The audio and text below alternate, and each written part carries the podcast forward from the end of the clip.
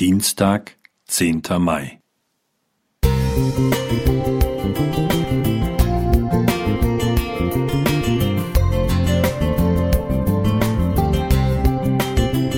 Ein kleiner Lichtblick für den Tag.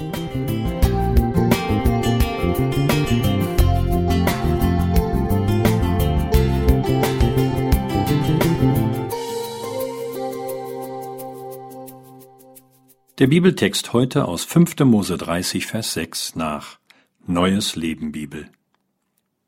Der Herr, euer Gott, wird euer Herz und die Herzen eurer Nachkommen reinigen, damit ihr ihn aufrichtig und mit aller Kraft liebt und am Leben bleibt. Gott befreit die Israeliten aus der ägyptischen Sklaverei, und unter der Führung von Mose ziehen sie 40 Jahre lang durch die Wüste. Kurz vor dem Einzug in das verheißene Land erinnert Mose das Volk an ihre Erfahrungen mit Gott aus den letzten Jahrzehnten und sagt ihnen dann, und der Herr hat euch bis auf diesen heutigen Tag noch nicht ein Herz gegeben, das verständig wäre, Augen, die da sähen, und Ohren, die da hörten. 5. Mose 29,3. Kurz gesagt, ihr seid noch ziemlich unmündig. Das verwundert nicht, denn das Volk lebte viele Generationen lang in Sklaverei. Dadurch waren sie unwissend, ungebildet und geschwächt, kannten Gott nur rudimentär und vertrauten ihm kaum. So beschrieb es Ellen White in dem Buch Erziehung. Befehl, Gehorsam, Strafe, das waren die Begriffe, mit denen sie etwas anfangen konnten. Daher gab Gott ihnen zahlreiche Gesetze und veranschaulichte ihnen gleichzeitig durch den Opferdienst und die Stiftshütte, wie er durch die Gesetzesübertretungen entstandene Schuld beseitigt. Doch für nachfolgende Generationen gibt Gott die Verheißung aus dem heutigen Bibeltext. Äußerlicher Gesetzesgehorsam war nur eine Zwischenstation auf dem Weg zur geistlichen Reife, die durch Umwandlung des Herzens geschieht.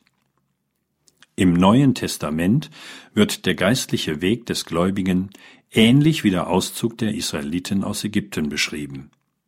Vom Sklaven der Sünde, Römer 7,14, über die Einsicht, ein Sünder zu sein, Römer 3,20, zur Vergebung, Befreiung durch das Werk Christi, hin zu der Erkenntnis, dass wir Gottes Kinder sind und er unser liebender Vater ist, Römer 8,15. Diese Einsicht macht uns innerlich frei, so dass der Heilige Geist in uns Kraft, Liebe und Besonnenheit bewirken kann. 2. Timotheus 1,7 und noch viel mehr.